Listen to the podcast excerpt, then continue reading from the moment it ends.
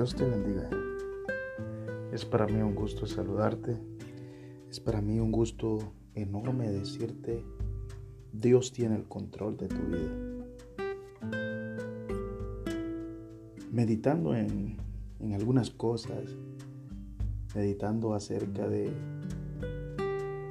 cosas como la vida, como las situaciones, eh, todo, todo cuanto llega a uno como ser humano, por todo lo que pasamos, por todo lo que vivimos, ya dejando si somos o no somos culpables de lo que está aconteciendo, de lo que está sucediendo, no importa quién sea o cómo haya sido, sino que la situación se vuelve compleja porque duele.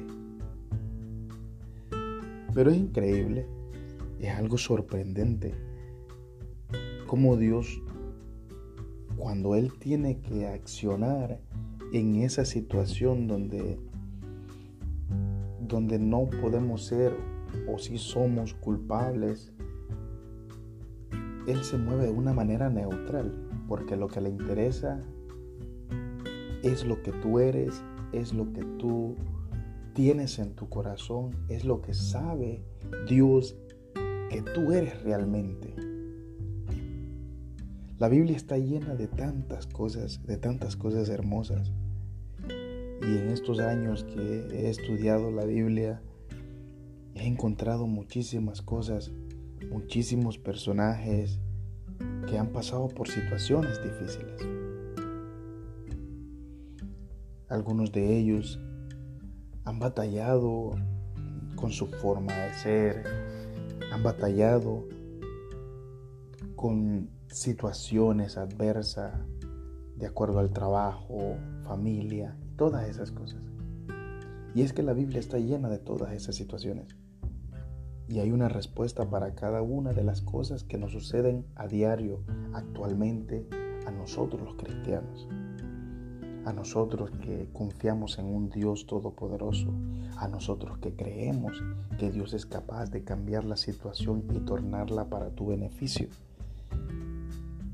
A nosotros quienes somos aquellos que somos seres humanos, pero que sentimos, que tenemos sentimientos y que esos sentimientos muchas veces nos ayudan para sentirnos bien y otras veces nos ayudan para sentirnos incómodos.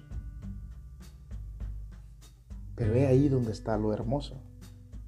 Dios nos hizo perfectos. Perfecto a la vista de Él. Con defecto a la vista de las personas. Perfecto en el amor de Él. Con defecto en nuestro proceder, en nuestro andar, en todas esas cosas. Es por eso que yo digo, Dios es hermoso. Dios no te va a juzgar ni te vas a corregir por algo que hiciste o por algo que dejaste de hacer. Aún hasta la corrección misma de Dios es hermosa porque te endereza al camino y te muestra cuál es la dirección correcta que debes de tomar. Puedo encontrar entre los apóstoles, puedo encontrar a personas que se desorientaron, pero que volvieron a tomar el camino.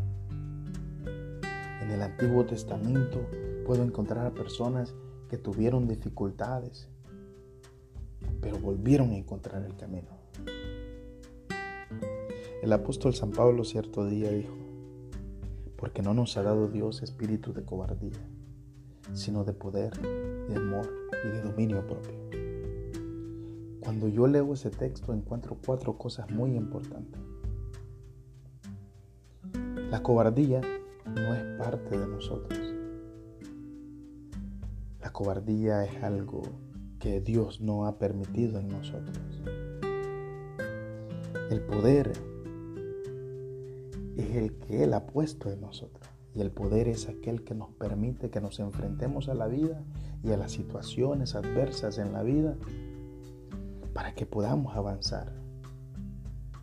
El amor el amor es aquella fuerza que nos permite que a pesar de que el daño haya sido de manera familiar o de manera que tiene que ver con cosas relacionadas al bienestar interno, el amor nos hace perdonar, nos hace encontrar esa vía para poder encaminarnos a la situación y encontrar la mejor respuesta.